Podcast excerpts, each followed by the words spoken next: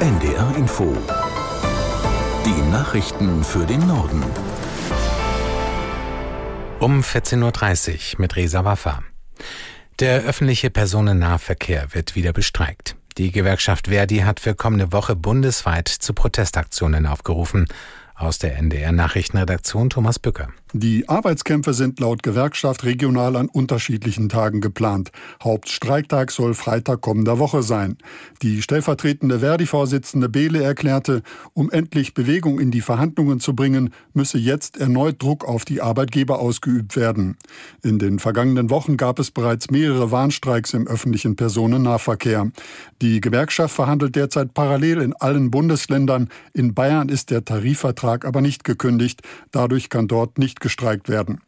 Verdi fordert unter anderem kürzere Arbeitszeiten ohne finanzielle Einbußen, längere Ruhezeiten zwischen einzelnen Schichten, mehr Urlaubstage oder mehr Urlaubsgeld. Damit sollen die Beschäftigten entlastet und die Berufe im Nahverkehr attraktiver werden.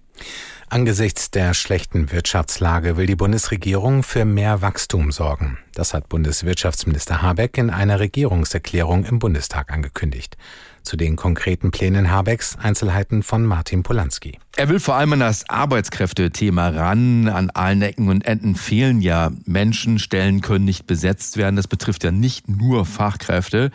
Und da will man jetzt einiges tun. Zum Beispiel Menschen, die in Teilzeit sind, denen mehr Anreize zu geben, länger zu arbeiten. Auch Leute, die über eine frühere Verrentung nachdenken, ihnen Anreize zu geben. Fachkräftezuwanderungsgesetz, da hat man ja auch manches auf den Weg gebracht. Da erhofft man sich schnelle Lösungen auch. Ansonsten Verweis auf den Bürokratie Bürokratieabbau, wo Habeck sagt, man ist ein bisschen vorangekommen und schnellere Genehmigungszeiten. Da hat man zumindest im Energiebereich manches erreicht. Im Osten der Ukraine rücken russische Truppen nach Angaben des Verteidigungsministeriums in Moskau weiter vor. Nach Angaben eines Sprechers nahmen russische Verbände das Dorf Popjeda im Bezirk Donetsk ein. Die Streitkräfte seien zudem auch in anderen Gebieten der Region vorgerückt.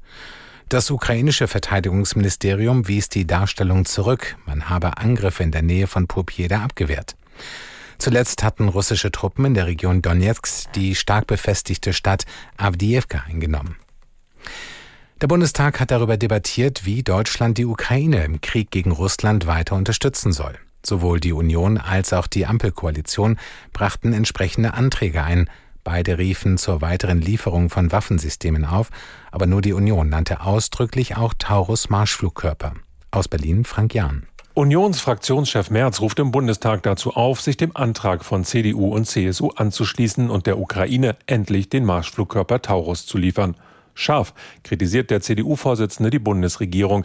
Die Zeitenwende des Kanzlers sei zwar ein richtiges Wort geblieben, aber zur umfassenden Tat habe es bisher nicht gereicht. Die Ukraine erhalte weiterhin nicht in vollem Umfang das Material, das sie dringend benötige. Die Ampelparteien lassen den Vorwurf der Untätigkeit nicht gelten, verweisen etwa auf das Sondervermögen für die Bundeswehr und die geleistete Ukraine-Hilfe. Der Antrag der Union für Taurus Marschflugkörper erhält zwar keine Mehrheit im Bundestag, ungewöhnlich aber ist, dass durchaus auch Zustimmung aus den Reihen der Ampel kommt. Die polnische Regierung will die Grenzübergänge zur Ukraine besser schützen. Hintergrund sind die anhaltenden Bauernproteste.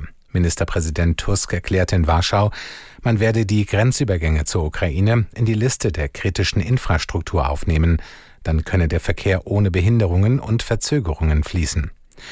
Die Proteste der polnischen Landwirte richten sich gegen die Agrarpolitik der EU, aber auch gegen die Einfuhr günstigen Getreides aus der Ukraine. Am Dienstag hatten Bauern landesweit Verkehrsknotenpunkte blockiert und an der Grenze Getreide aus ukrainischen Güterwaggons abgelassen. Erziehungszeiten im EU-Ausland müssen generell bei der Berechnung der Rente berücksichtigt werden. Das hat der Europäische Gerichtshof entschieden. Aus Karlsruhe Alena Langmüller. Ob man seine Kinder im Inland oder im EU-Ausland aufzieht, darf für die Rente keinen Unterschied machen. Denn EU-Bürger sollen sich frei zwischen den Mitgliedstaaten bewegen können.